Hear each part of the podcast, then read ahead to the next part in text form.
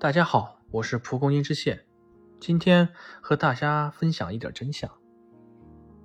全球经济危机已经开始了，很多人就说没有通知我呀，怎么就开始了？最近看到一则新闻，说是杭州人的人均存款高达了十六万元，很多杭州人就说不好意思，我拖后腿了。但我觉得这个数据基本上是靠谱的。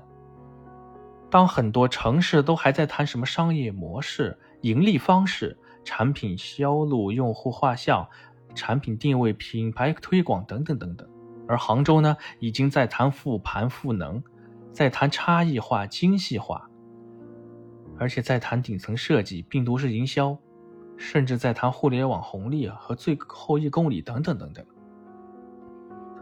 所有的人都觉得赚钱很难，而且都已。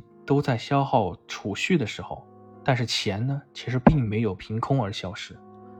所有人都把这种挣钱难、经济衰退的原因归结为产产能过剩，或者是西方那个坏人。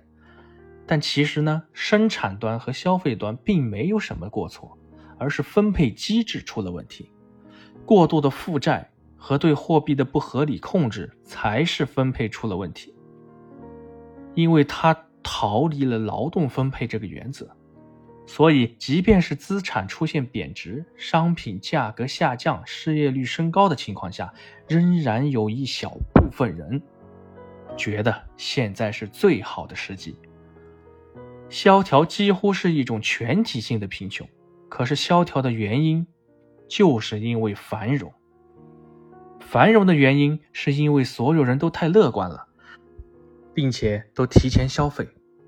之前看网上说，很多朋友就是那种互联网的大厂、有股票的那种高管，他们每天都在谈论房房产的话题，而且经常去投资房房产。然后七七八八的很多城市都有房地产，而且都是高杠杆入手，每年在大厂拿到的薪水又去拿去还这种房屋的按揭。整体的财务状况现在处于了紧绷的状态，可以称它为是富有的穷人，没有什么现金流。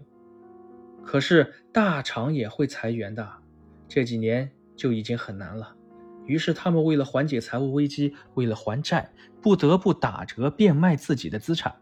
卖的人多了，就会造成各类资产的不断贬值。大家越想还债，就越想打折。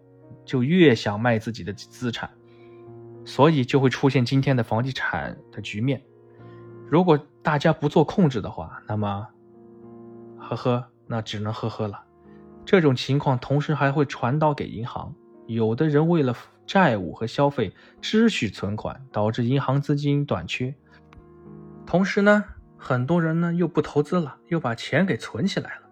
更奇怪的是呢。上面的人还在不断的印钞票，鼓励你去投资，可是银行呢，只想把只想把安全的钱借给有资产的有有钱人，所以尴尬的情面情况就显而易见了。穷人想借钱，但是借不到；富人不想借钱，直接躺平。那么多的钱只能自己赚来赚去，那么有什么办法能够解决呢？市场经济基本上是没有解决办法的。就像春夏秋冬，必须有冬天才能有春天；繁荣衰衰退，萧条复苏，有萧条才有繁荣。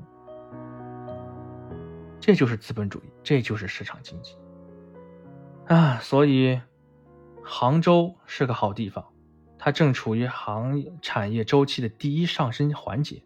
当全国人都纷纷来到杭州的时候，杭州会。超过很多一线城市，所以欢迎大家来杭州。而且今年是杭州亚运会，所以我们也要学习杭州，去搞创新，去搞突破。